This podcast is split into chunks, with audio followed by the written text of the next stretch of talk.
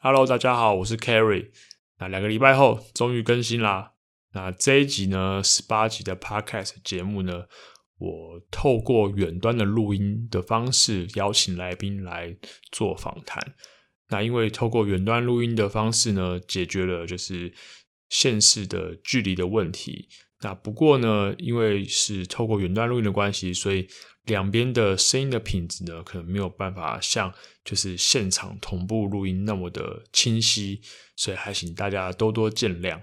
那这一集我们要聊的主题呢，是关于自由教练。那我也非常高兴邀请到我的好朋友 Gap 教练，他本身就是一位自由教练，经历大概有将近三年了。那我想要透过这一集，请他好好聊一下他在这几年当自由教练经历。OK，那我就废话不多说了，我们就继续听下去喽。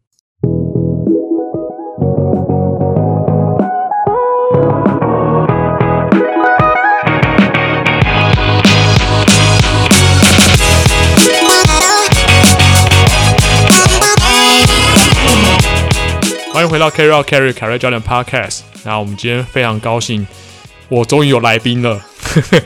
我们今天就是。终于有来宾可以来访谈了。那我跟大家介绍一下，今天的来宾就是立新盖博 Gab，嗨，欢迎你，欢迎。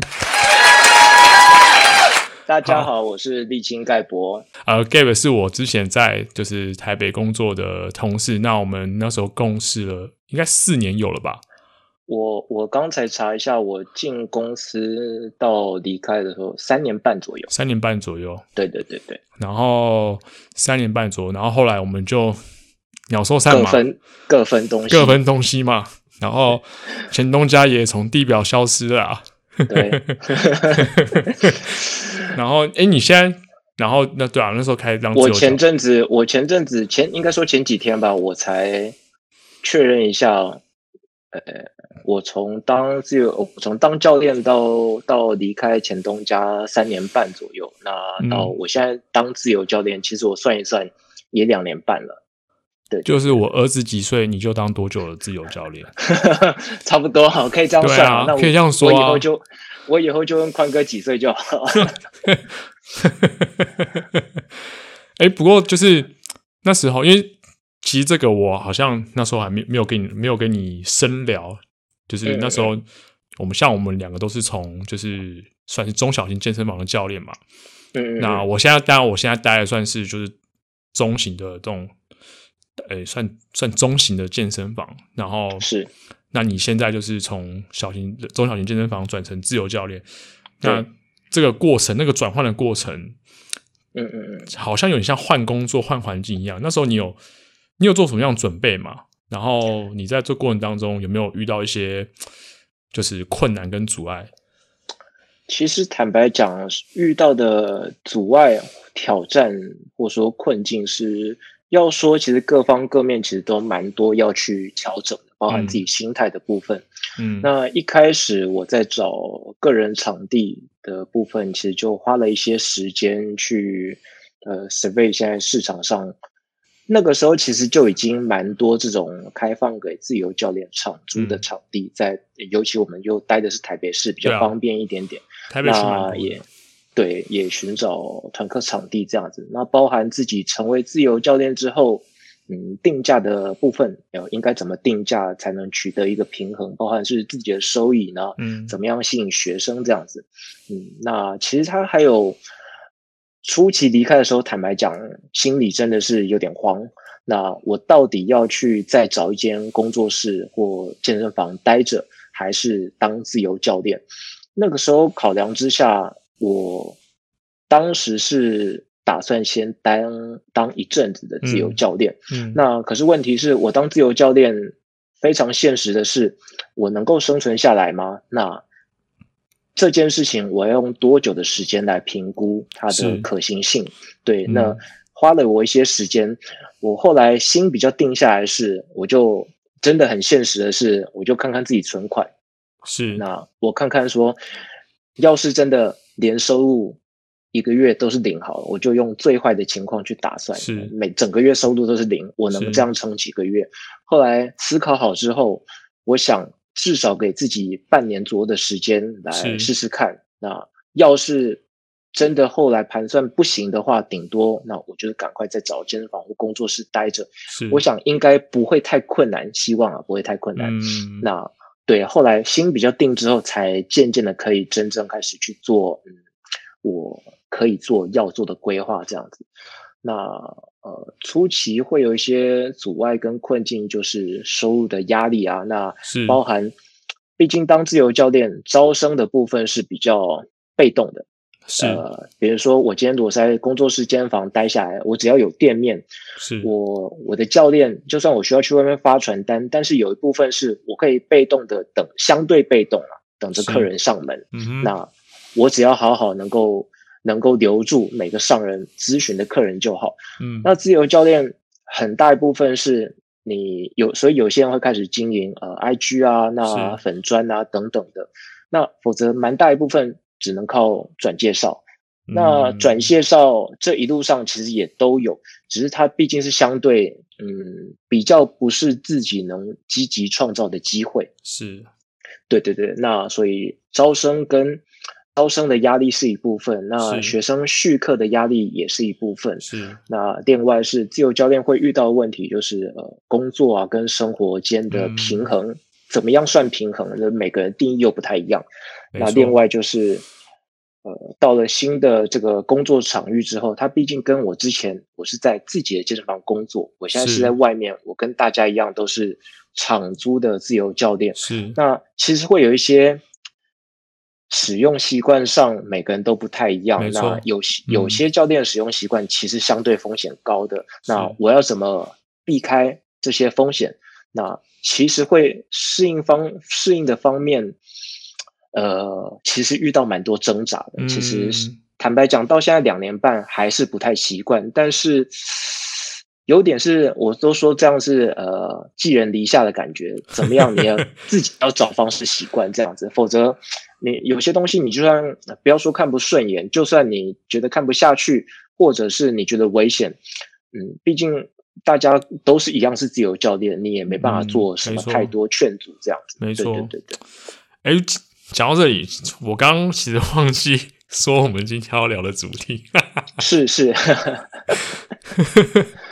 好，其实我今天就是要聊的主题就是自由教练到底是自由还是不自由？那我就是想要借由你的经验，嗯、呃，虽然说。没有很长，但也也不短啦。那我想要就是透过你现在呃将近三年的自由教练的经验，跟一些你遇到的一些问题，跟呃还有遇到一些也许很很有趣的事情，跟大家分享，到底自由教练是真的自由还是不自由？是，所以这个是我设定的主题。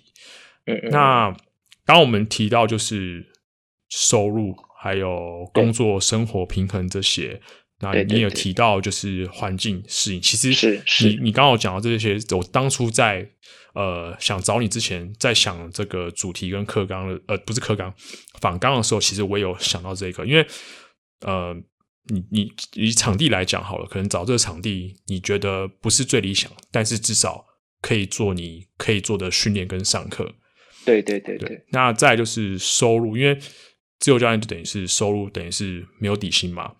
嗯，对，那招生续课其实，当然我我现在待的环境也是，当然有这种压力。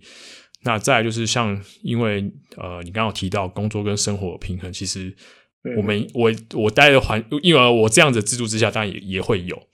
是，其实我们某种程度上，其实还是有遇到相同问题，只是差是差差在，呃，你是就是所谓场租自由教练，但是我是受限在公司的环境之之下。就是我们所讲的呃，是约约聘吗？是约聘吗？对，约聘的教练差是差在这里。但其实我们有时候遇到的问题，其实还蛮蛮类似的。其实当然，身为教练，大家遇到的问题其实都是相仿的。那我刚刚提到说，工作跟生活的平衡对自由教练的挑战更大，是因为自由教练，嗯，说是自由没有错，但是你变成你没有很明确的分野上下班的时间。嗯，那变成很多时候，明明是对一般人是下班时间，他相对比较可以放松的时候，对我们来说，我我并不是我没有在上课，是就没有在上班，所以那个工作跟生活的分际会变得很模糊不清，就会混淆。那对对对，其实是这样。我们刚刚其实聊的也顺顺的，你不说，其实我们也就这样顺顺聊下来，不要自己拆自己的台。没关系啊，没关系啊，就是对对对。那说真的，嗯，的确啊，工作跟生活平衡啊，尤其是对我来讲，因为我还有小朋友嘛，所以家庭生活其实也算是时间占一部分，嗯、但是。我觉得每个人应该都一样啊，工作的时数、时间，一定是在一天的时间是最久，那剩下就要去猜怎么样去分配。是，的确，这个取得平衡也蛮有点困难，就是就时间管理的问题啊。嗯嗯，对啊。哎，但刚你有提到那个，你那时候一开始半年的那那段期间，对对对，那半年你真的会很挣扎吗？其实主要挣扎并不是实际。嗯，实际收入上的挣扎，而是自己面临一些习惯的调整。嗯，那或者是要硬着头皮做。坦白讲，我是脸皮比较薄的人。嗯，我每次讲这种话，我的学生都会嗤之以鼻。我是脸皮很，很少人说自己脸皮薄啊，但是我真的是脸皮很薄的人。我甚至是很内向型的人。对，所以我如果是以前的以前的同学。同事知道我当自由教练，其实他们会很讶异。哦，对，那我当时呃成为成为自由教练之后，就等于说要呃厚着脸皮去去呃询问以前以前有在上课，那已经停课的学生，那他们还有没有意愿要上课？那我现在在什么地方服务？这样子，那。当然也只能，我目的也只能是呃告知对方啊、我现在是这样的状态。那你们有没有兴趣？有兴趣可以来了解一下。但是过往这种事情，我除非是出于关心去联络已经失联的学生，过往我我其实很我很不愿意去在在等于说在扣课这样子啊。对对对对对。那所以等于被迫为基于一些压力之下必须做这种事情，对我个人也是。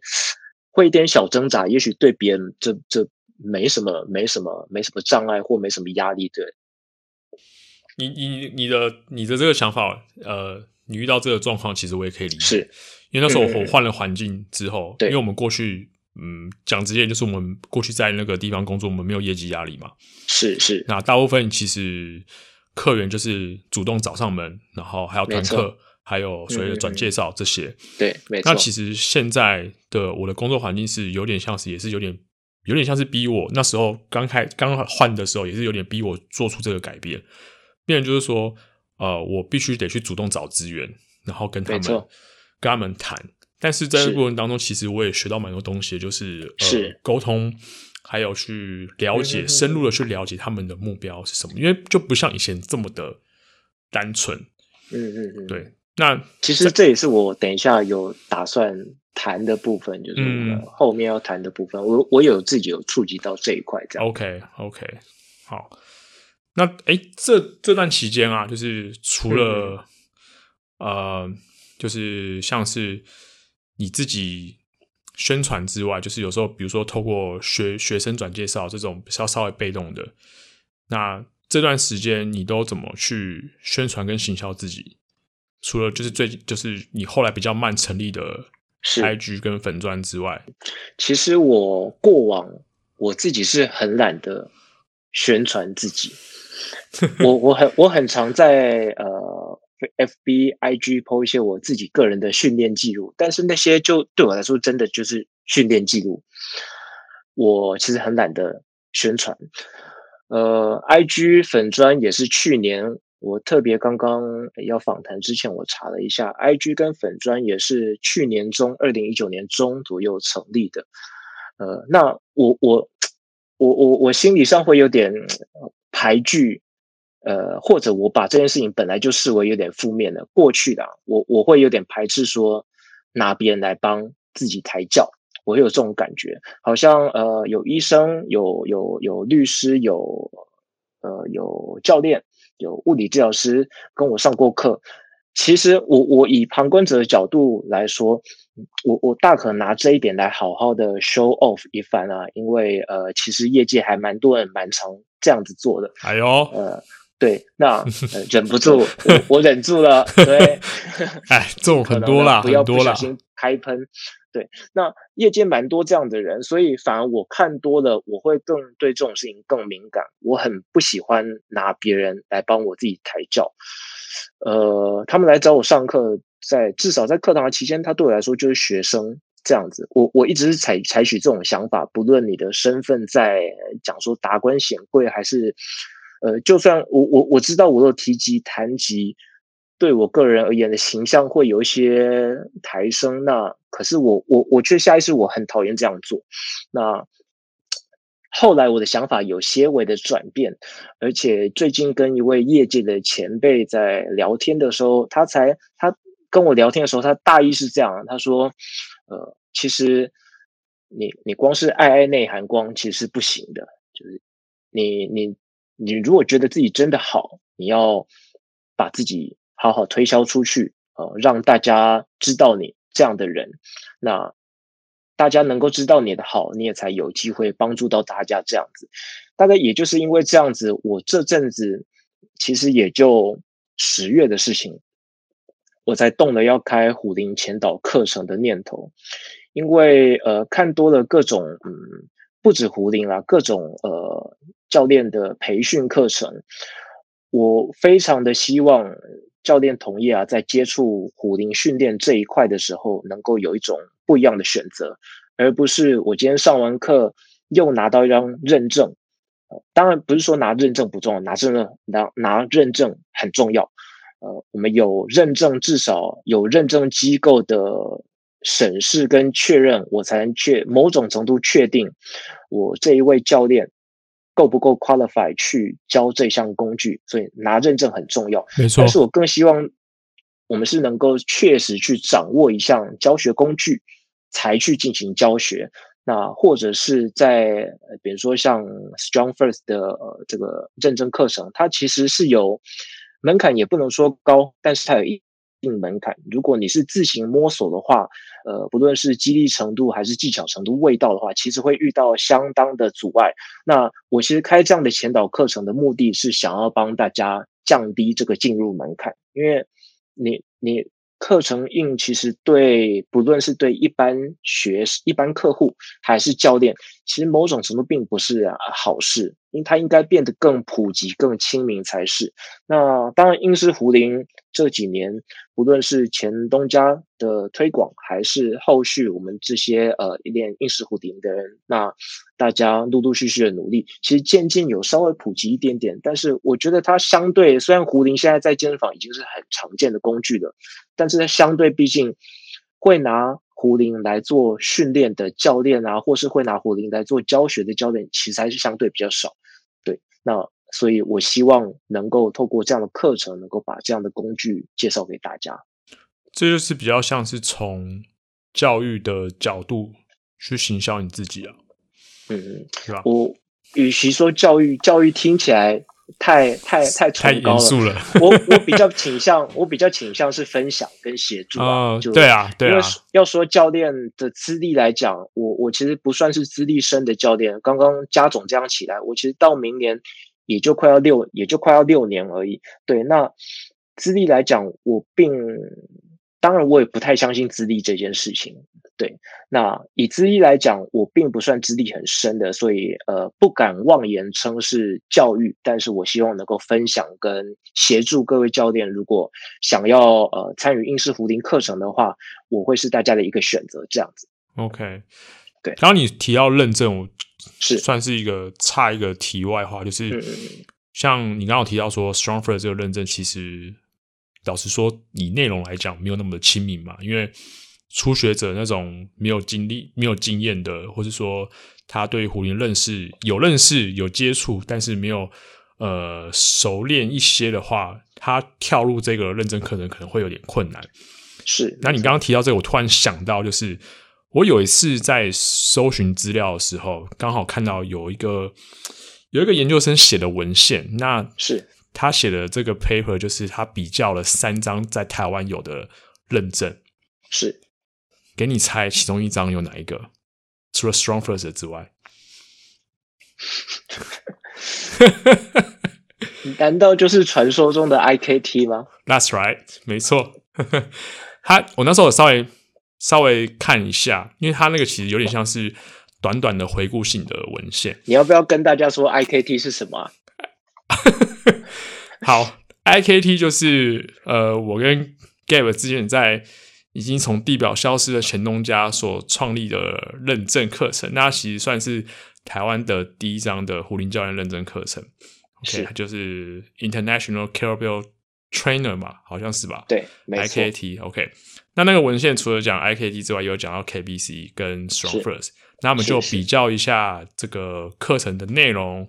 呃，价位，然后难易度等等，对，那他们就有稍微比较一下，说哪一个其实是比较门槛比较低，哪个门槛比较高，是对。那当然，StrongFirst 就他们是认为是最硬的，对啊。嗯，我我这部分我应该这样讲哦，对，它的门槛相对比较高，但那那所谓的门槛是你要去考认证的门槛。如果我们单纯是想要学习。怎么操作硬式壶铃？那其实没有门槛啊，就是一般哪怕你是没有运动经验的人，我要学习学习重训或学习硬式壶铃，其实我喜欢 StrongFirst 它的系统，就是它对所有的动作都有很清楚的脉络脉络，或怎么说、嗯、呃标准 regression progression，、uh, okay. 呃，就是动作的进退阶，呃，不会因为是呃你想要学荡壶，我们就开始荡起来，而是你想要学荡壶，那我们要确认一下你有没有一些呃，会有些前置作业。比如说，你应该要学，应你应该要宽脚垫动作做得不错，甚至能够能够负担一定程度的重量。你应该要有好的活动度、协调度，你应该要好的身体刚性。那所以这样层层堆叠起来，我们才开始做一个当壶，对，而不是就直接教荡壶。所以其实要说它不亲民吗？我所谓不亲民的部分，应该是你要考取认证，毕竟认证要。确定你够不够 qualify，它要有一定的认证标准。那这个部分是相对，也不要说亲不亲民，比较挑战的。如果今天我们纯粹是要接触这个部分，我怕吓跑各位啊。如果今天单纯是要 单纯是要接触应式壶铃，其实它是超级亲民的。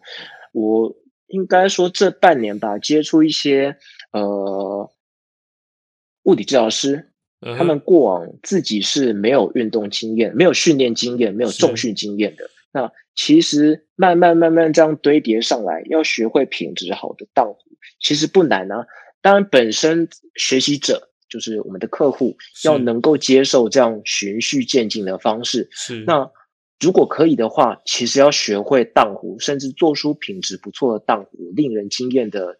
甚至其他动作，其实不是难事诶，因为它本身有很清楚的脉络，教你怎么开始，或者甚至它是提供一个提供个思维，教你如何安全的训练。我觉得比较可贵的是这个部分。对对对对，因为那时候我翻了讲义，然后我记得那个讲义是你翻译的嘛，你跟 Aaron 没错翻译的嘛，对对对对。所以那时候看到内容，因为当然之前 Aaron 有。就是有跟我们就是聊过讲义的内容，其实很多很多宝库，就是有一些进退阶，然后发生了发发生了什么问题，怎么去修正？是是是。其实我觉得光是这个部分，没错，我就我就是非常喜欢，因为呃，可能对我们来讲，就是我们已经有一定的教学跟训练经验在胡林这个部分，呃，我觉得这个东西对我们来讲，就是真的是工具箱。嗯，我觉得是一个就是很好的工具。那我们在教学现场的时候就可以拿出来用。也许有些是我们已经知道了，也许有些是我们不知道。但是，呃，这些经验大家浓缩在一起，我觉得就会变成很好上手。是啊，其实其实就像你刚刚说的，呃，他在手册里面会有非常多，呃，应该说情境，教你怎么处理遇到的问题。当然，这手册里面的内容并无法涵盖现实你教学场域里面会遇到的种种状况，没有没有人能够涵盖所有状况的，但至少它提供一个指引，因为大部分会遇到问题，差不多就是这样子的。如果如果不在他描述的问题的话，其实多半可能也不是壶铃学习技巧问题，他可能是呼吸技巧有一些状，他呼吸的呼吸有一些状况在。那或者是，意思是他其实不是壶铃技巧本身带来的问题，那应该从别的层面去切入。对对对，那我喜欢他的是他的经验，这样的经验是比较容易传承，比较容易堆叠起来的。否则过往我们每一个人学胡林，那每个人的呃，应该说切入的方向角度都不太一样。那这其中会有相对有效率、相对比较没有效率，或者相对切中、相对精准的、相对比较不精准的。其实这些东西蛮可惜的。我觉得我们每个人教学都有不太一样的特色。那其实它是要能够被统整出来。能够被截取出来一些比较精华的部分，那这样有这样一个认证，它其实已经先做到了。那我们需要做的就是从它的教学的原则上去，其实是去发展一些也许各自自己的东西，但是还是在一些教学的安全原则下去去去发展的这样子。没错，对，OK，哎，说到虎林，因为壶铃训练都是我们。的特算是特色嘛，我们的教学的特色是，那大部分大家看呃可能呃熟熟悉的话，就是就是会知道，而我们就是教壶铃比较擅长。那你现在你现在有时候你的新客户啊，新的学生是找你就是为了学狐狸吗？还是他们有其他目的？其实这部分呃。我通常一位客户过来，不论是转介绍还是透过 IG 粉砖等等来联络，我通常会做的第一件事情，不是上课，不是提供体验课，而是面谈。我透过我透过面谈，我会去了解这个客户的呃他的训练目标是什么。所谓训练目标，呃，浅白的讲，我想要减肥，我因为最近发现自己体重变胖了。之类的，那或者是我健康其实出了一些状况，那医生建议我要开始运动，对，那或者是单纯他觉得运动会开心，他想要接触一样新的呃不同领域的的的技巧，那他来找我们，透过这些面谈，我可以了解客户的刚刚说训练目标，他的身体状况，那他的。运动经验等等，就过往他学生时代或者是出社会之后，他是否有已经在运动了这样子？那有这些面谈，有这些互动之后，我就知道我怎么去帮助客户。所以也有前阵子也有人问我这样的问题，那你是不是都教胡林为主？那我就跟他说，其实其实不是耶，我教什么是取决于客户。适合什么或能够做什么？如果我我就在健身房，我就教他一堆健身房的运动，可是他回家之后，他他根本不会想去健身房。他也许是一位新手爸爸或新手妈妈，平常照顾小孩子都来不及，他可能只能能够把握的就是我睡，小孩子已经睡了，我睡前我可以稍稍有一点点自己的时光，我可以这个时候来拿来锻炼他。他可能没有时间或空间的余裕去健身房，那那我教他健身房的硬举深蹲很重要，没有错。但是课后他自己回去有机会练习吗？如果没有机会练习，那上的这堂课，他的他发生的效益就只在课程进行的当下。这一点我自己觉得是蛮可惜的，所以这几乎是我面谈的时候必问的一个问题，就是。你会想去健身房运动，还是你只能在家里？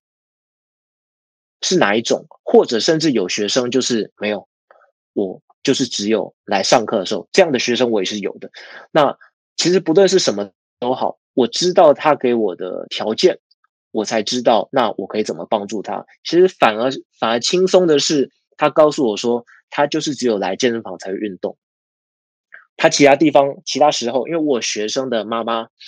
呃，学生他跟我上完课之后，后来课程结束，他介绍他妈妈来找我上课。那一位老太太，很明显的，我不可能要求她去健身房，或者除非到要她，也不是不可能要求她，到她自己有足够的动机，愿意去主动进健身房，在家里运动，对她的、她的、她的、她自己家庭环境来讲，她觉她觉得是不太可行的。那。去健身房，至少短期内引起不了他的动机的话，好，那他会来重训。所谓重训的时间，就是上课时间。对我来讲，反而相对我可以取决的工具相对开放，因为我不用顾及说我们现在做的东西，你回去之后你碰不碰得到，用不用得到。对对对，这样反而是相对开放的。那如果是一般人的话，我就要知道说，你会去健身房吗？你还是你都在家里做？那在家里做，我们要不要买一些壶铃在家里练啊？如果不要，那你家里有什么东西？瑜伽垫、瑜伽砖等等的，这些才会决定啊，配合他的训练目标，这些才会决定我上课要上什么。所以。单纯教壶铃吗？也不是耶。单纯教杠铃吗？也不是。其实是取决于客户他需要什么，能够做什么，是种种条件之下交杂之下，我们才能决定说，嗯，我要上课的内容是什么。没错，对对对。这个我我可能我当然就跟你比较不一样。我我我们第一堂课也是会，就是可能在正式上课前，或是说呃他们进来的时候，有些评估课程，我们也先跟他面谈。那。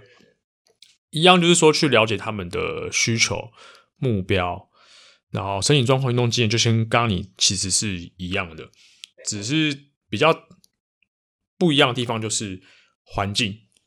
那我这边的话，就是有点像是说，哎，他们是来到这个训练场所，他们要在这边自主训练、上课，所以相较之下，我的限制可能就呃比较比较少。就就是可以有很多东西都可以使用。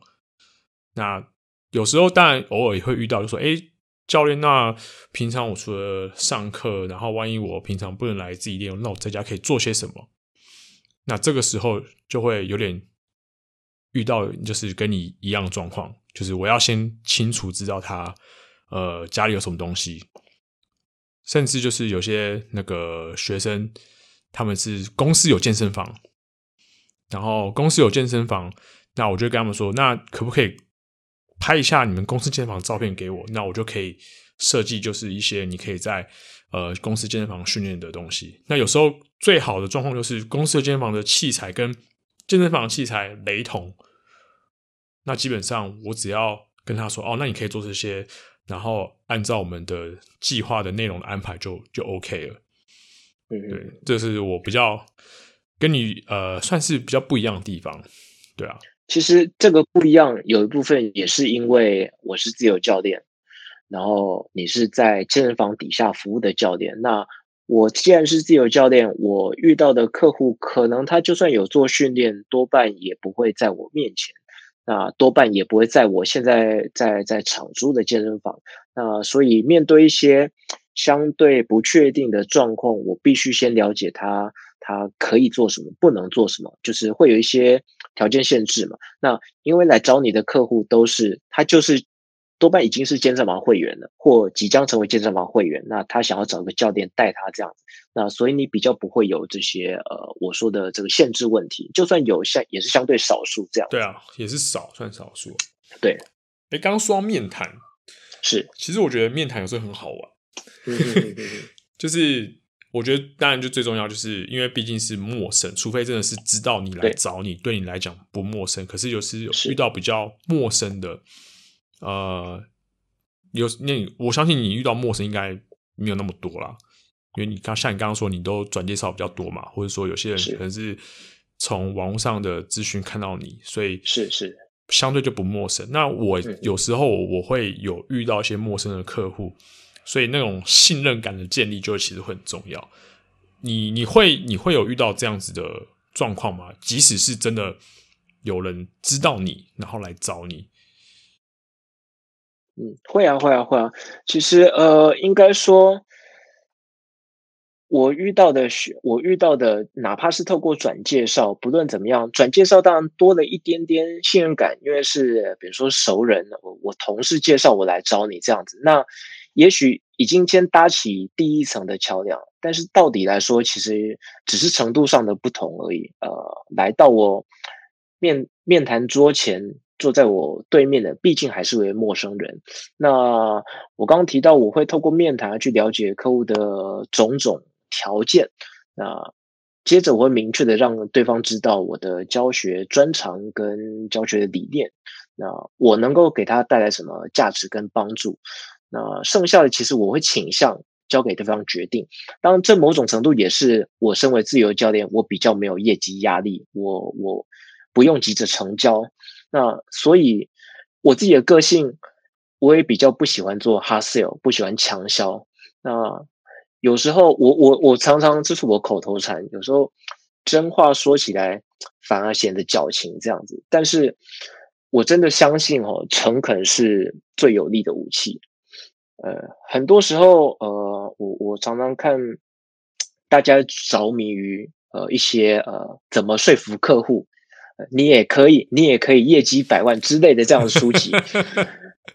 怎么说服客？怎么说服客户？谈话技巧、观察技巧，我相信固然很重要，不是说这些技巧不重不重要。但是当对方跟你面对面在在桌前在跟你交谈的时候，如果你缺乏真心、真心诚意的互动的话，满脑子只想着我我要怎么让他买课，我要怎么让他买课，那有时候交交谈技巧就只是沦为话术而已啊。对对对对，那我其实觉得哈，相对相对来说，能够让一位客户啊，他一位陌生人，在我通常面谈时间三十分钟到一小时之间的时间嘛，差不多，能够、嗯、跟我差不多，让他让他卸下防备，呃，甚至获得他的信任，其实是很非常可贵的。那我。对，我觉得能够先这样了解，能够开诚布公的跟对方呃讨论他未来的目标等等，而不是互动。我觉得互动的目的啊，主要不应该是销售，而是了解，甚至是了解啊，那我有没有能力帮助到这位客户？因为很长的时候，呃，毕竟我蛮常跟一些护理治疗、物理治疗师互动这样子，很长时候我了解他的状况。我甚至第一线，我会先跟他说：“嗯，我觉得你现在最需要的可能不是我，不是健身教练，你应该先去寻求呃这些医疗机构，也许是物理治疗，也许是复健科等等的。你先确认你的体况，甚至如果他真的是比较严、比较明显的 overweight，他最先需要的可能反而是营养师比较能够帮助他，并不是说健身教练没有没有呃。”没有注意，没有帮助，而是透过饮食能够帮助他的才是极大化。那他的首要 priority 可能也不是，也不是我，能有我最好。那所以最近最近才有这样子啊。我我聊完之后，我第一个先把我平常配合的物理治疗师的资讯先给他，第二个我把我把我知道的营养师的资讯给他。那他至少他要先跟物理治疗师等等确认一下他的体况是不是在运动，那有什么风险点我应该去避免掉的，我们再来讨论要不要上课。所以，如果就公司的的立场的话，这样做其实可能反而是不及格的吧。就是我应该好好努力把球稳稳的接住，不要让他不要让他跑离开健身房。但是。以我自己的观念的话，我觉得这样子反而才是长久的做法。就算就算客户相他他他，也许他的状况目前他不适合跟我上课，也许这样他反而也会介绍我未来的潜在客户。对，对，对，对，没错，的确是，的确是。哎，那这个过程当中，你有遇到什么有趣的状况？最有趣的吗？就是最近哦，呃，透过。透过朋友介绍，那有一位律师来.来找我找我面谈，这样子，嗯、哦，超级快。律师很忙哎，不是他平常我的面谈时间你也知道，我废话多 你就非常多。我我讲着讲着，有时候就开始在讲，在在在在呃在传教我自己的训练理念，有时候忍不住就是这样子。好，那。我我面谈会有一些会有一些题目，比如说我会了解，就是刚刚提到的吧，他的训练目标、他的身体体况、运动经验，那还有他的种种限制等等的。啊，我跟那个律师对谈超级快，因为他也跟我说，他也跟我说，你不要介意哦，我就是习惯这样，就是人家问什么，我我就直白的，没有没有赘字赘句的，直接。嗯，就是一来一往，一来一往，一来一往这样子，我反而超级快的，因为我要了解的资讯，它都能够很明确、清晰的提供给我我需要的资讯，反而快。那当然，大部分的我们遇到的客户，他可能甚至连自己为什么要找教练，他可能都不是很清楚。那我觉得这蛮重要的，尤其学生越不清楚的时候，你越要帮他呃去去。清晰一下他的目标是什么，才不会后续的课程当遇到，比如说这位学生本来来是想要减肥，那他后来发现，哎，教练，我的肌肉为什么都长不大，好像没有明显的明显的呃肌肉增长。才会回顾说，因为我们之前主要的目标是减脂，那所以我们大部分训练内容都是以减脂为出发去做，去去做训练，去做安排的。那当并不是说在做减脂减脂训练的时候肌肉无法增长，尤其对初学者来说，这可能会有呃新手效益，他可能两者都能获得一些。那但是毕竟毕竟课程安排的主轴是要，我觉得是要蛮目标导向的，纵使。我相信你也是一样，纵使我觉得呃基地训练很重要，我觉得大家都需要基地训练。当然到什么程度，就又是另一个可以探讨。它它其实不是一个固定的答案。大家都需要基地训练，可是初期这个人踏入健身房，他想要找教练，他的目标是什么？我其实觉得需要给予相当程度的尊重。那我觉得基地训练很重要，但是他如果是一位我三个月后就要拍婚纱照的新娘新郎等等的，那你不不能不尊重他这个迫切急需的需求跟目标，应该要去尽力努力去帮他达成才对。确对对对对，是对啊。这个话其实就是，如果说从专业的角度来看，就是比例的问题啊，就是是他的目标是什么？当然，你的训练内容针对他目标的方式。当然剂量就要多一点，那其他的辅助的就会少一点，对吧？其实就是最后还是看每个教练怎么的安排啊。当然，就像你刚刚说，就是还是以他呃可能是短期三个月或六个月的目标为主，对吧？这样的话，他才会呃真的相信你是用对的方法来帮助他这样子。那。其实再再回过头来谈到今天的重点，就是你觉得你现在的呃不能说角色啊，就是你现在当自由教练，你的以你的目前这样来看，你觉得是真的自由还是假的自由？我觉得自由教练当然有相对自由的部分，比如说工时的规划。那或者教学内容，或者客户的选择等等的，但是反面来说，我缺乏团队的支援跟资源之下，很多时候反而处于比较孤立无援的状态。其实它有点像我自己当老板的概念这样子。以前我是对公司负责，那现在我我得为自己的收入负责，所以不管成败。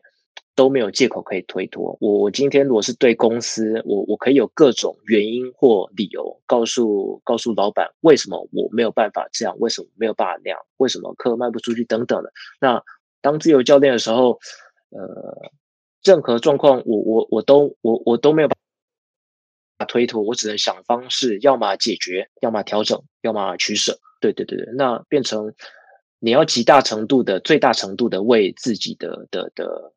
的收入负责这样子，那以前我觉得自由教练应该是个暂时的状态，我当时没有想过我会当自由教练那么久。可是其实到现在，我们刚刚提到也两年半了，我跌跌撞撞也就过来了这样子。那我会说有好有坏，真的是有好有坏。当然，你要说真的自由吗？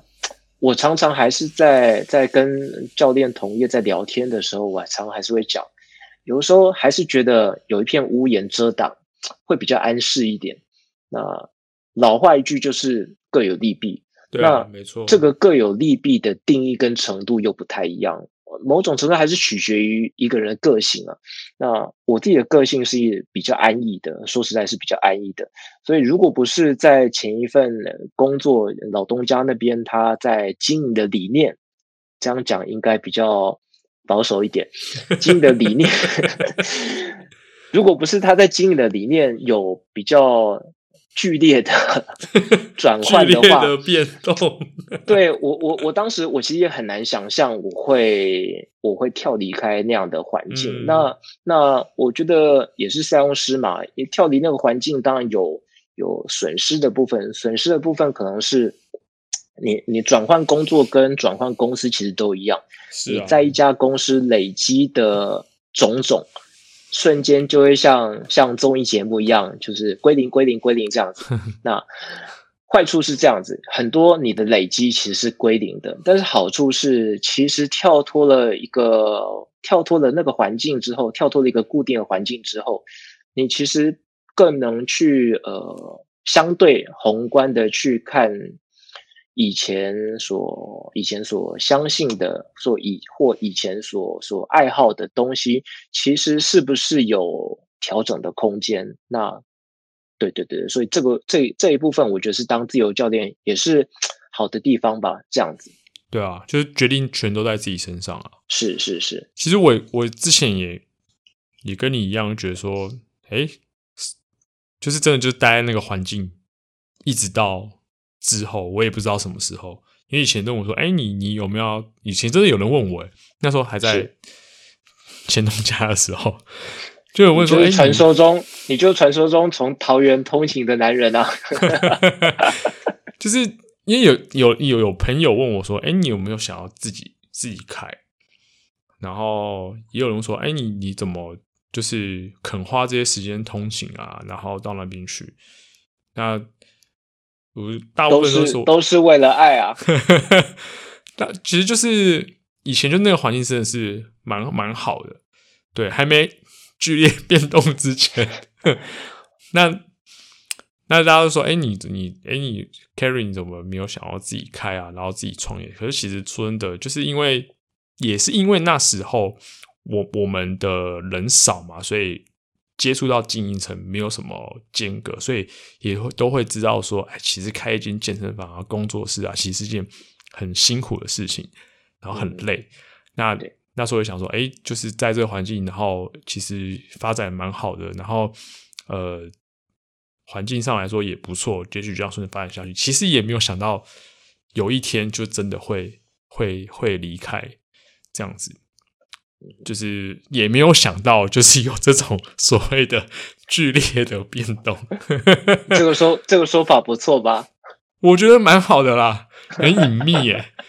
对啊，虽然说已经从地表消失了，可是，好啦，我们就是人太好了啦。我觉得，我觉得其实是蛮可惜的啊。他的确是可惜啊。嗯、对啊，嗯，大家都说可惜啊。就就不要再开启这个话题好了。好啊，好啊，OK。哎，那像 刚刚我们前面就是有提到的那个时间管理嘛，是 时间管理大师这个词，你你现在都怎么规划你自己的的时间？那你怎么去取得目前来讲、嗯、对你来说，你觉得是平衡的状态？嗯嗯嗯。我我刚刚有提到，其实自由教练他在在相对自由的部分，就是工时规划，就是意思是我今天如果想要休假，我可以很方便的，我就我就跟学生排课的时候，我把那段时间呃排除掉，那我就可以休假，我完全不用跟谁请示这样子，好像相对自由。那换句话来说，其实如果自己个人缺乏缺乏规划之下，其实很容易会变得公司之间的分际会变得很模糊，这样子是。尤其我自己其实是一个工作狂，哎、以前还以前还待在健身房的时候，就是呃会有会有会员开玩笑，我印象很深刻，因为他说的好像蛮有道理的、哦，他问我说：“你是不是在？”工作，他在健身房里面有摆一张床，因为他觉得我其实，因为我那个时候一周一周上班，我上班到六天，一周是六天，我都会待着，对，对对对对对，对，一周我会待六天，那他觉得我几乎住在那边，我我当时心里有个荒谬的想法，嗯、对啊，是不是可以搞一张床？你认真？有一点，有一点，真的有一点。因为我个人是工作狂，所以尤其成为自由教练之后，坦白讲，就算到，就算到一开始工作到一年半，成为自由教练一年半左右的时间，坦白讲是没有平衡可言的。OK，呃，因为我的天平是比较倾向于工作这一段。是哦，对对对对，那当然这样不太健康了，对身心都是。所以差不多就是今年的时候，嗯，我才稍稍调整了一下工作排程的时间，稍稍对，稍稍 半强迫自己休息。我指的休息是不论是工作或者是训练的部分。对对对对。那、啊、你都什么时候去约会啊？这点就是我说我是个工作狂嘛，所以另一半自然就要比较辛苦跟担待一点点。哎呀，还还还好啦，就是因为因为嗯，呃、我觉得就是互相互相可以互相，互相可以可以互补啦。我我的我的我的另一半他比较可以比较可以。可以吗？我也不知道，死定了。呃，我我希望是，我希望是可以比较可以接受我这部分啊，因为，嗯，不能说工作是我全部，但是它占我蛮大的一部分。不论是，也不只是经济压力啊，我我我是真的很喜欢这份工作，教练这份工作这样子。那那有时候平衡会，我我自己也在学习这部分。那毕竟我们说，生活不是为了工作。而是工作是为了能够生活，所以其实其实另一半家庭才是我们真正需要投注心力去重视的啊。很多时候我们忙过头，不论出于任何压力忙过头，所以反而会会会呃反其道而行这样子。那所以这个其实我我相信，不论各行各业都同样要学习的课题。对啊，好像岔题了哈。你没有岔题啊，因为对。因为我我这一阵子也是遇到类似这样状况啊，就是会不不知道怎么去规划自己的时间啊，所以我的影片附件那么久，嗯，我的影片已经很久没有产出了，然后 Podcast 也也也呃两个礼拜没更新了。你现在你现在有我，因为因为呃，就是老实说，我这段时间就是对。一直都在上课，是是。那呃，一个月上大概一百一十几、一百二十几堂，嗯嗯，这样子。那有时候甚至就压缩到自己的训练时间啊。是。那其实这有点有点怎么讲？这种这种效应是会一直延续下去。就是你看哦，你你如果课多，然后压缩到你训练时间，那你训练可能就要。抓自己的时间来训练，嗯、那抓自己的时间来训练，你可能就会牺牲掉自己一点的个人的私人时间。那这些私人时间可能就是跟家庭生活连在一起。所以我，我我其实就前几集我有聊到这个啊，就是这个时间管理，我自己还在学习该该怎么样去取舍。那我结论是，结论是 真的要跟小猪学时间管理，就是 时间管理是蛮重要的。对啊，对，就后来我就觉得说，就是设一个 算是停损点嘛，就是是。一个量啊，一个数字，然后让自己就是把课堂的数字是设定在这个，然后时间点也设定好，就是这个时间点我就是我就是很斩钉截铁是做这件事情。对，我觉得你你刚刚提到的说停损点，或者是、嗯、呃，应该该说是一个就设一个基准点这样子。对对，对，对，那我觉得这点是蛮重要的。像如果以自由教练来讲，其实是其实相对处理这件事情可以比较弹性，因为我们的压力就是自己的收益嘛。那只要我可以接受我的收益是、啊、我的收益是这样或那样，是高或是低，我自己可以接受，我比较不用跟在。我没有上一层要交代这样子，那也是因为这样，我我大概去年开始，去年到今年吧，才开始会稍稍嗯抉择，凡事都是抉择，开始会把一些其实没有办法处理的客户转出去这样子。那因为会发现发现会会开始去呃思考这件事情是有一些有一些 case 其实会影响到。尤其我我其实我说自己是一个工作狂这样子，其实会影响到我自己个人的状态。那有时候上过上完一些课，其实会自己相对比较无法消化一些心理的状况。那我后来本来很舍不得，但是后来我我发现一个我的底线是不能够损害到我我客我其他学生或者说客户，不论你用什么什么词汇来称呼这段关系，这样子不能损害到我其他客户的权益。那所以当我发现特特定一些 case，我其实并无法处理的那么好，不管是出于任何原因，有时候也不见得是教练或学员的问题，这样子。那当我无法好好处理，甚至会影响到我的状态的时候，其实再怎么样，出于经济压力、情面、情分，什么都好，其实该舍得也是要舍得，因为我觉得最后，最后你是还是要顾及一个呃，一个一个或心理上的、身心理都是一个损益平衡这样子，而不是为了为了为了要收益啊、接客啊等等，就一直接一直接，那会让马达一直。不停的运转，其实其实最后机器停摆也也也在所难免这样子，所以我是到应该是去年底今年今年才开始会留意这一块，也许不一定是学员的取舍，而是工时的取舍。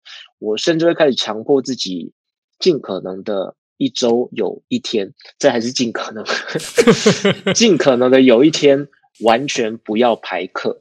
了解。当有时候学生请托之下，我忍不住还是将就着上了这样。忍不住。对，但是我我最近才开始会尽可能的不排课，当天甚至也不去训练，就是好好好好休息，好好陪伴家人这样子。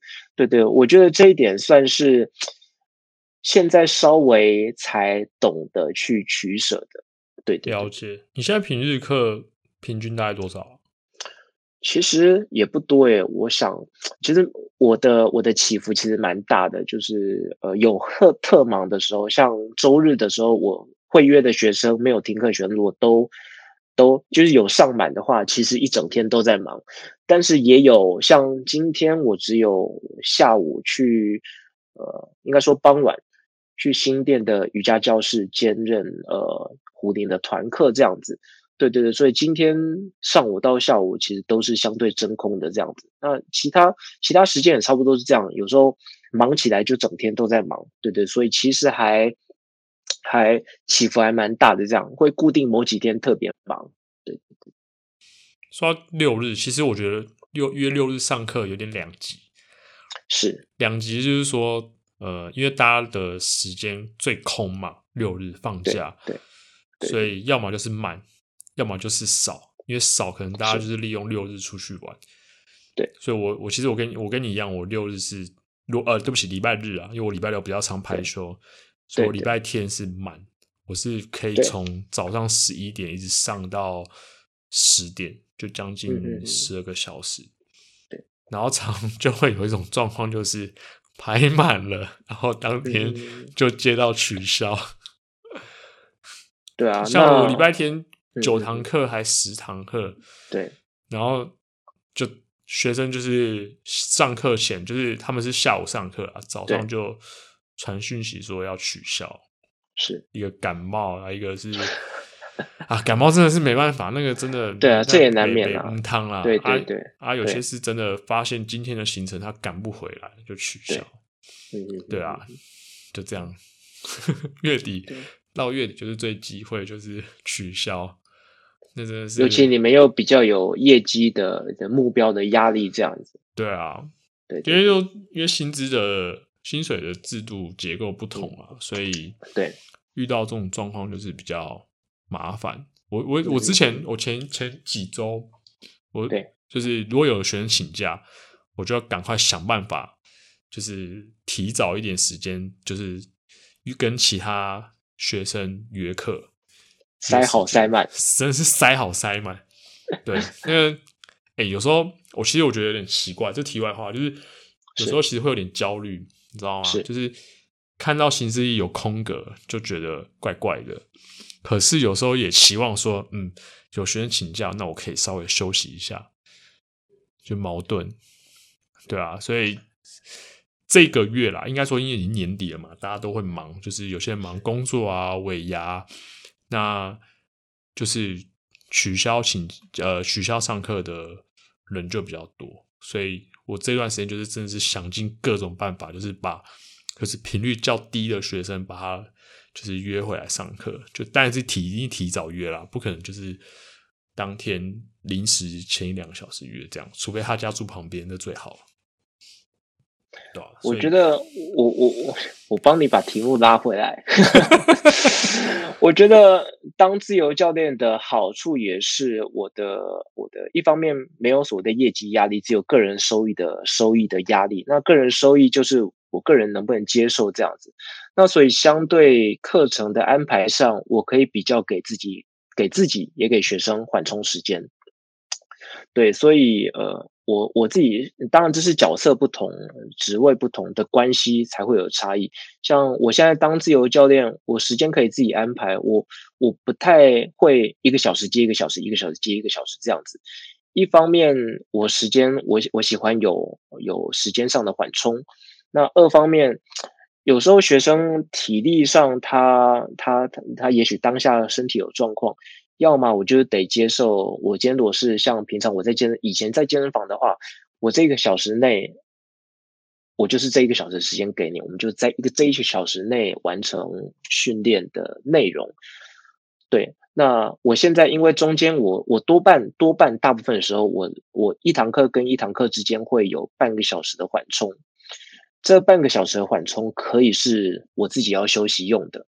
啊，也许是吃个东西等等，休息一下。呃，那也许是学生他可能需要多一点点时间休息，那我把节奏放缓一点点，让他有稍微休息一下，我再继续进行我的课程。其实我我自己个人会比较有弹性啊，我这可能也是就教学层面，我觉得自由教练他的他的他的弹，他相对比较有弹性这样子。嗯，对对对对对，的确，这个就是好处。时间是不是帮你？是不是帮你把题目拉回来？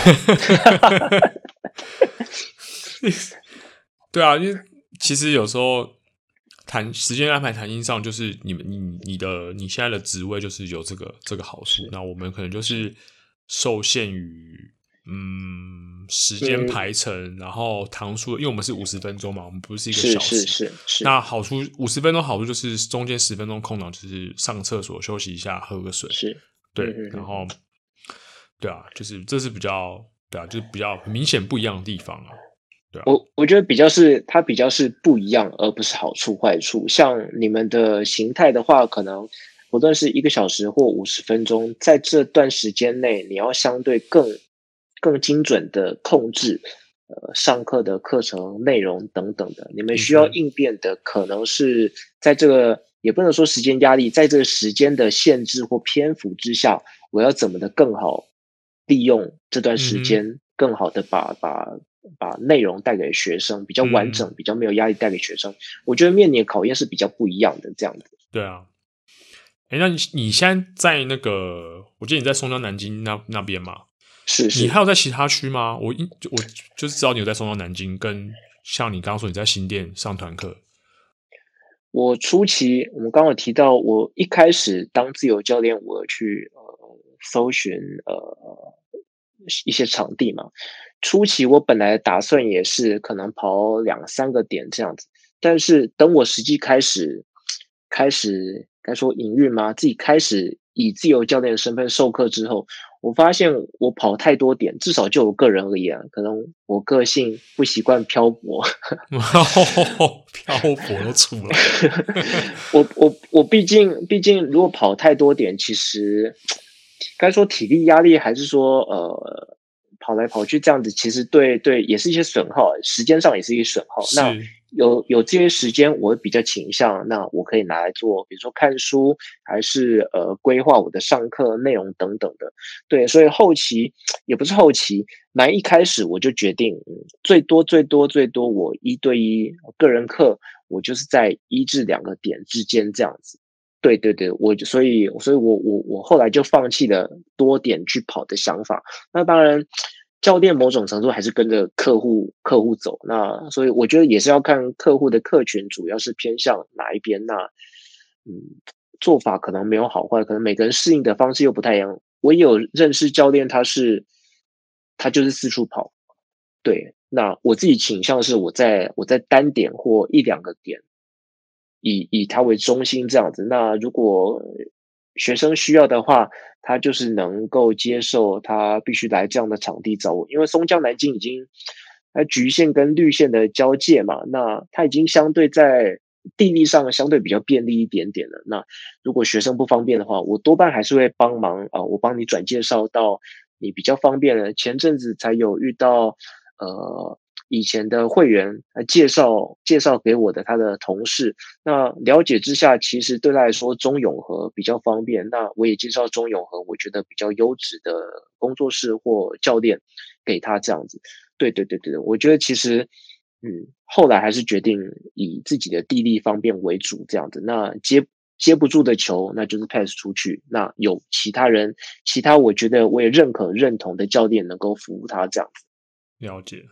那你现在在那个长租的健身房，是松江南京哪哪哪哪那个地方，他们那边自由教练多吗？其实，当他们有自己的自己的的自己的教练，那其实大部分该说七成的的使用者，毕竟还是自由教练，他们就是一个。主要就是帮忙场租的，提供场租服务的的工作室这样子，对对，所以自由教练还的的使用者还是偏高的。我那这样，因为我上次有我就之前有跟你去那边练两次啊，然后我再看一下，其实真的几乎都是在上课，诶，蛮少，除了我吧，我去自己去练之外，真的都是都是上课，诶，所以你在那边也应该很少看到有人自己练吧？呃，有在那边附近自己练的，多半是呃午休，利用午休时间去去运动的上班族。那所以事实上，因为因为他主要的客群就是他主要的目标客群就是自由教练，oh. 所以其实主要也不是开放给一般人，他是倾向是大家是来上课的这样子。嗯，对，所以他招生的对象也不是也不是。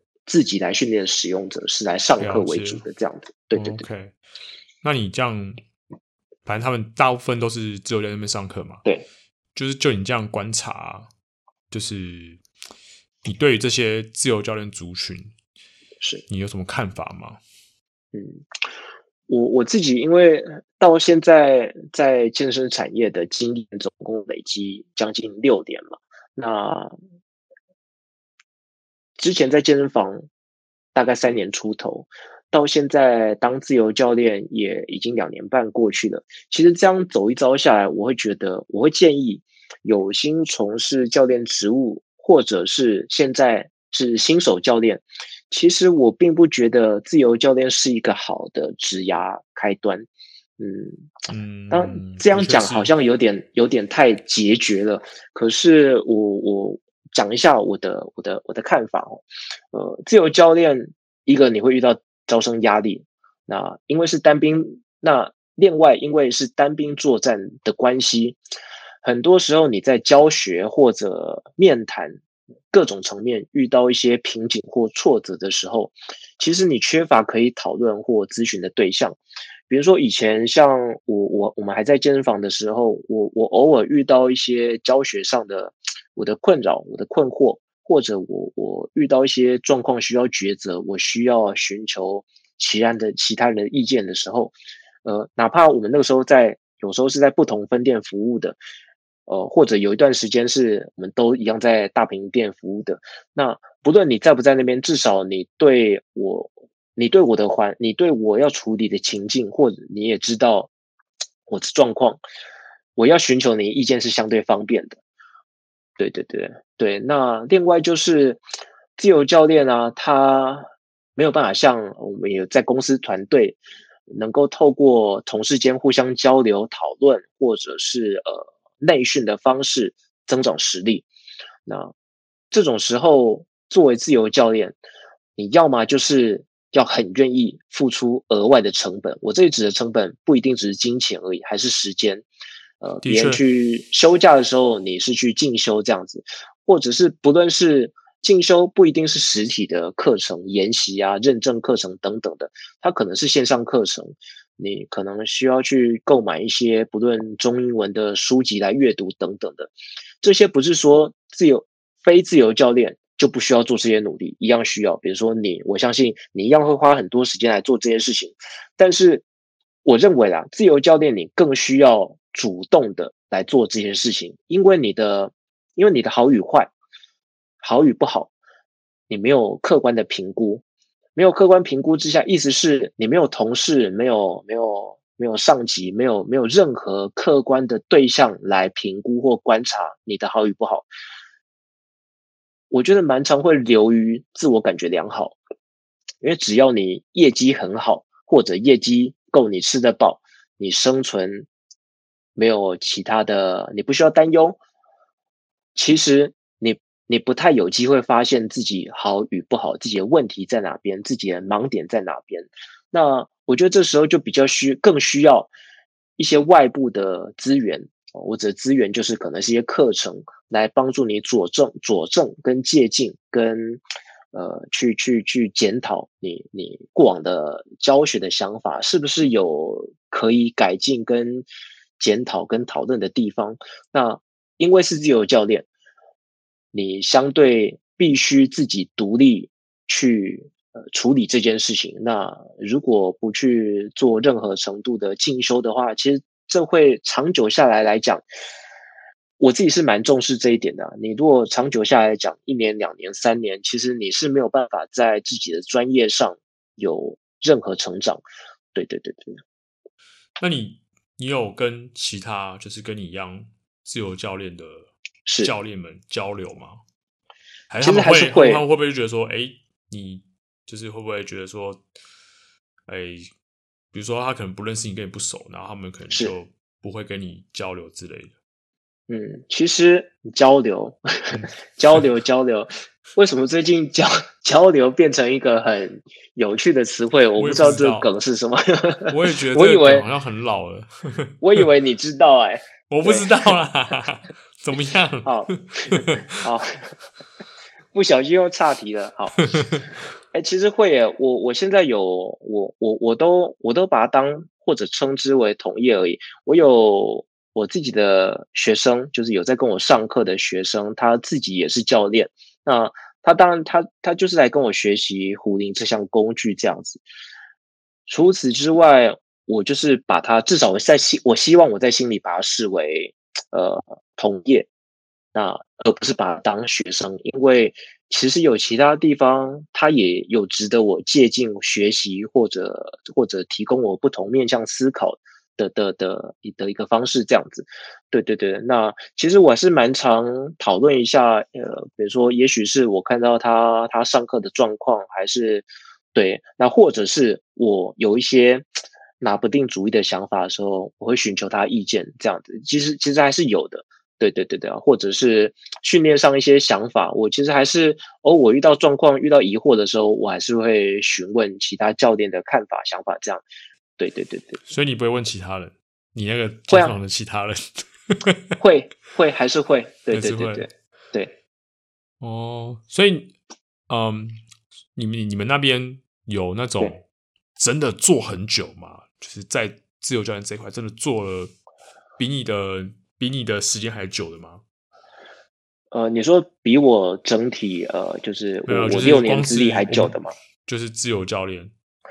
嗯，我相信有，因为有一些教练很明显他，他他看起来很老，因为因为那个工作 不是实离。呃，那间工作室成立到现在，大概大概也就是我当教练的时间就两年半。那有一些人就是打照面的时候，我我我大概可以猜想或判断出他应该不是应该不是新手教练，或者他当自由教练也不是现在的事情，应该是因为他会这样判断，是他客源相对稳定嘛？对，他他已经有一部分很固定的客源这样在 run，所以我我猜他当自由教练也不会是近期的事情这样子。对对对。也也是因为种种的观察，我才会觉得说，嗯，当自由教练就以教练产业这一块啊，当自由教练作为职业的出发点，有时候我觉得不是好事情。对，因为毕竟有有，当然前提是这个健身房或工作室是相对在内部教育训练或者专业要求上有一定的水准。那在这个前提下，教练入行其实。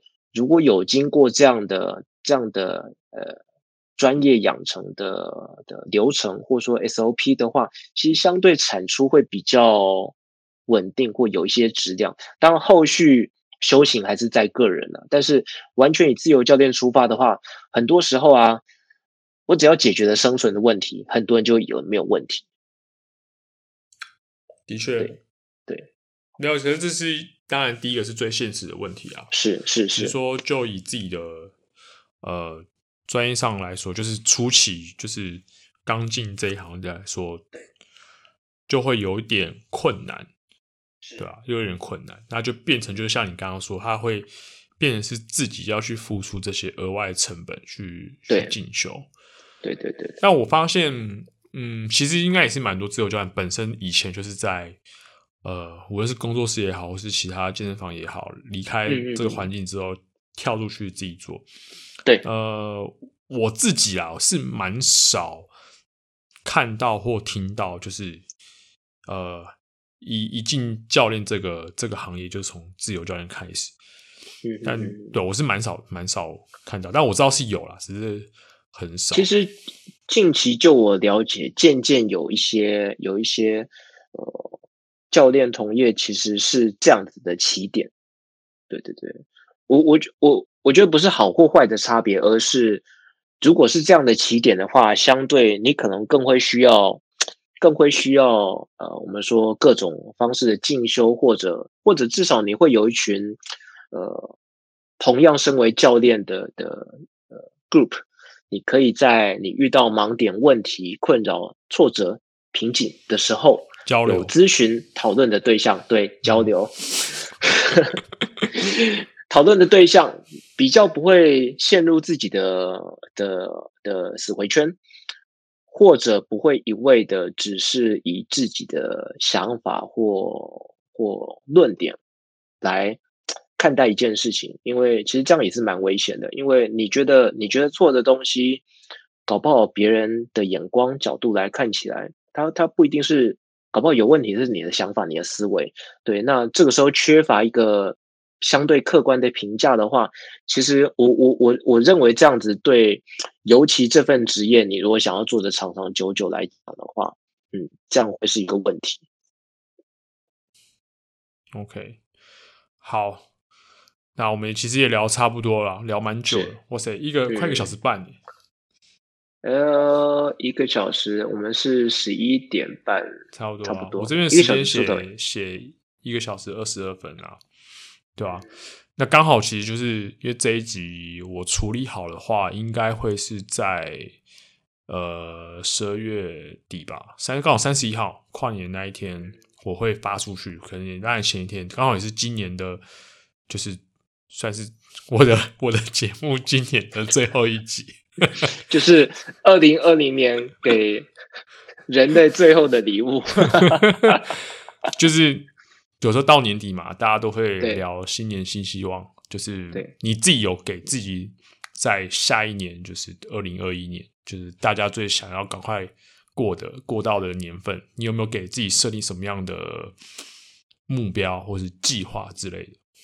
嗯嗯，这一点我就比较八股一点。我每年的我每年的想法都一样，哎，我希望自己就是能够 be better, do better。意思是，意思是，对，意思是，对，没错。我希望，我希望自己能，呃，变得更好。我指的变得更好是，是更好，专业更好，互动更好。嗯，整体而言，成为一个更好的人，那能够去做，做更多好事，能够去影响更多人。那当然，希望是正面的影响。是，对，那。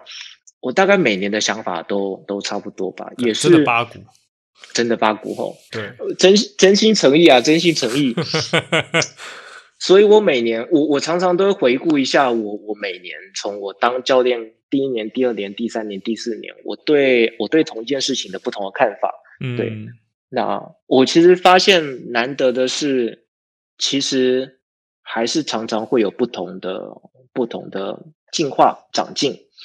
对对对，那当然也有相对觉得自己相对比较停滞的时候，但是整体而言，我觉得每年每年对我来说，我自己在思维上，在训练的逻辑上，在呃跟客户互动上，多少有一些进展，这样子，我、嗯、我觉得这一点对我自己是蛮重要的。对对对对对。所以你希望你新的一年在这部分能够做得更好。对，我自己是，我每年当然在到这个时候都会想一下，就是下一年有什么目标设定。我一直想接话，下一年该买什么鞋子之类的。我该买什么鞋子？没有啦，不要在那买鞋了。这个可能是三四年前，少数人会听到吗？应该不会吧？大家都睡睡着了，我就是 利用这个睡觉时间来。我说他会他会听你的 podcast 吗？他当然是不会啊，不会啊，那那就好。像像呃，去年目标其实就很简单嘛，就是我们两个不是一起去、嗯、要去韩国上那个 Strong First 的 Bodyweight 跟 Barbell 吗？那其实首要目标就是要把这个这个课程给通过，这样子。那其实那时候就是算是呃，这个目标算是一开始去接触 Strong First，我我我自己给自己设定的目标，就是我希望就是能够完整的进入这个体系，然后学到他们的东西。嗯嗯，对。那呃，就很可惜，我们我们我们没有完成，因为我们两个同时报嘛，我们没有完成。所以其实我也是希望明年，当然我以我以知道到现在的 情况，对。蛮难的，但我也希望就是说把这个目标达成。那再就是啊，我可能跟你比较不一样，我希望就是小朋友平安长大嘛。对，三岁要去上课了，对吧？不要去霸凌别人就好。对啊？那其他的话就是，当然就是希望自己在这个职职位能够比以前更好，就是也是跟你一样，嗯、就是 be better，对不对？不要把 Kobe 的 话讲出来。那训其实，他其他训练上部分，那就是越来越好啊，就这样子，对啊，的确，就是进修这部分，我是觉得蛮可惜啊，因为本来就是也期望，就是之前啊，就是之前我们从韩国回来的时候，其实那时候我就有期望说，希望每一年都会有一次这样子，呃，出国进修也好，或者说有一次这种大的进修在台湾也好，就是希望有这样子，因为有时候你知道，有时候就是可以跟。他们外面人来交流，我觉得可以学到很多东西。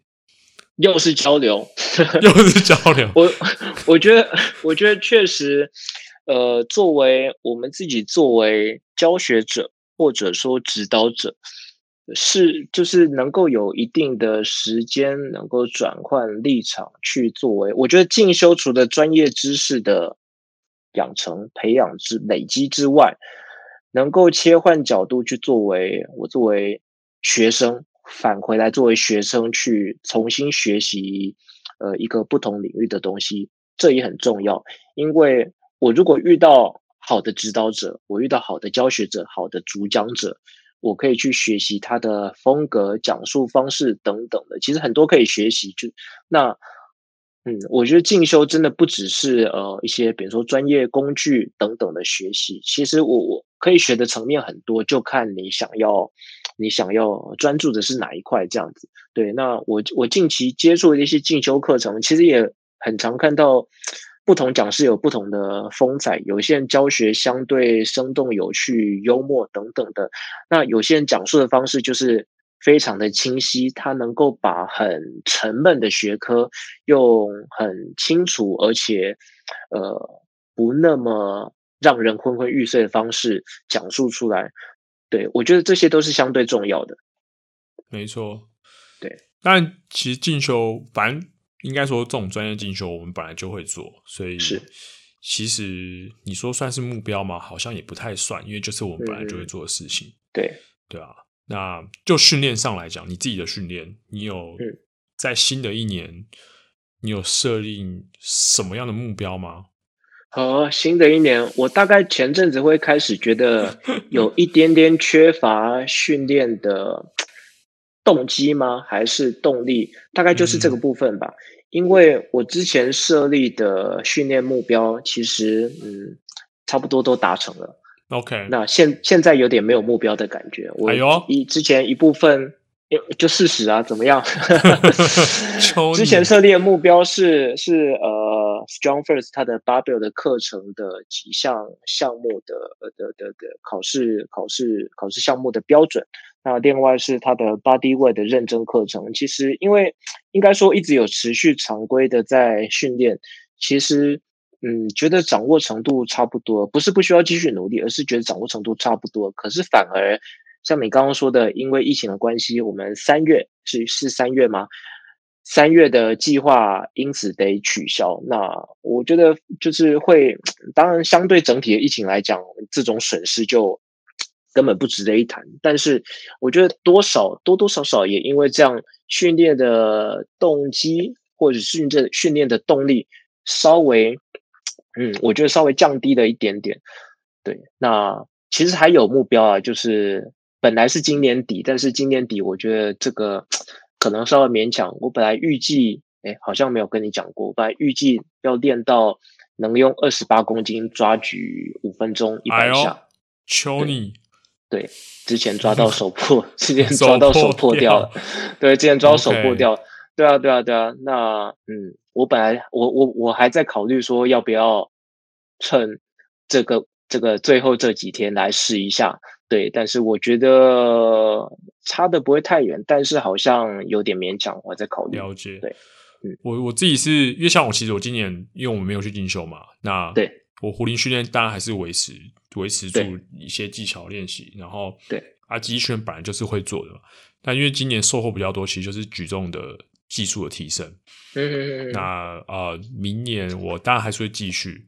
对，那其实我给自己一个小小，不是算不能小小目标，算是一个要求自己的目标，就是说我我我希望我把就是呃举重跟壶铃这部分能够兼顾。嗯、那因为肌训本来我们每个人都会做嘛，嗯、这个是本来就是有点像是必修课程这样子。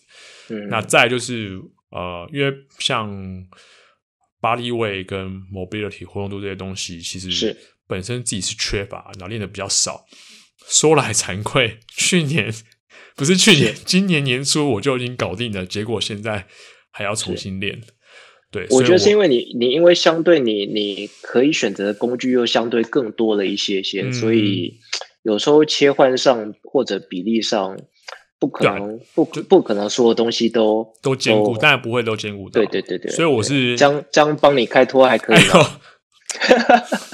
吗？没有，我我真的是觉得这样子啊，对啊，因为举重又相对更需要花时间雕琢细节，那那所以所以相对，嗯，你可以付出在壶铃或其他东西训练时间，可能就没有办法那么那么专精的孤注一掷这样子，嗯、对对对。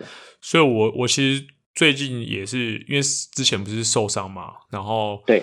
慢慢恢复这段期间，其实就是一直在尝试去调整课表，能够平衡。当然一定会有所取舍啦，是这是一定的。那我自己是想法是说，也许就是明年就是可以，呃，变成安排一个区块，时间区块，就是这个时间区块可能专注在练些什么东西。对。这个时间区块就是转换别的东西，然后以此类推，就有点像是，我觉得有点像是跟我们今年呃有一起执行。就是一些训练计划蛮相蛮蛮相似的，像像我们年初为了准备这个，其实我们也有做一些取舍跟转换嘛。对对，我我记得那时候那时候我好像把那个 Dan John 那个 Easy Strength 的计划给你看。对，没错。然后那时候你有跟我讲你调整的想法嘛？然后那时候我也有自己调整。那时候其实我就有我就有一个点子，就是说，哎，有时候就是呃，透过这样的转换方式，其实。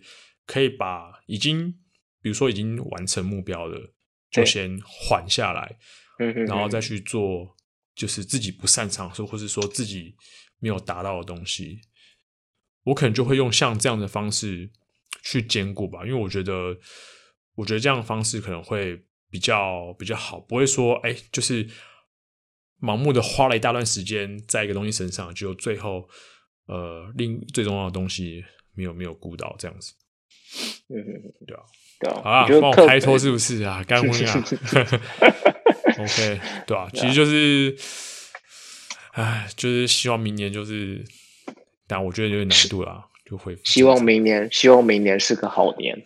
的确，真的，对对，OK，好啊，感谢，在这边非常谢谢 Gap，耶谢谢自己拍手，好可怜。你自己，你下次要准备罐头掌声啊！你这样拍，我觉得好凄凉啊。放心啦，罐头掌声我有。对，快点，三二一，我们一起拍。三二一，耶！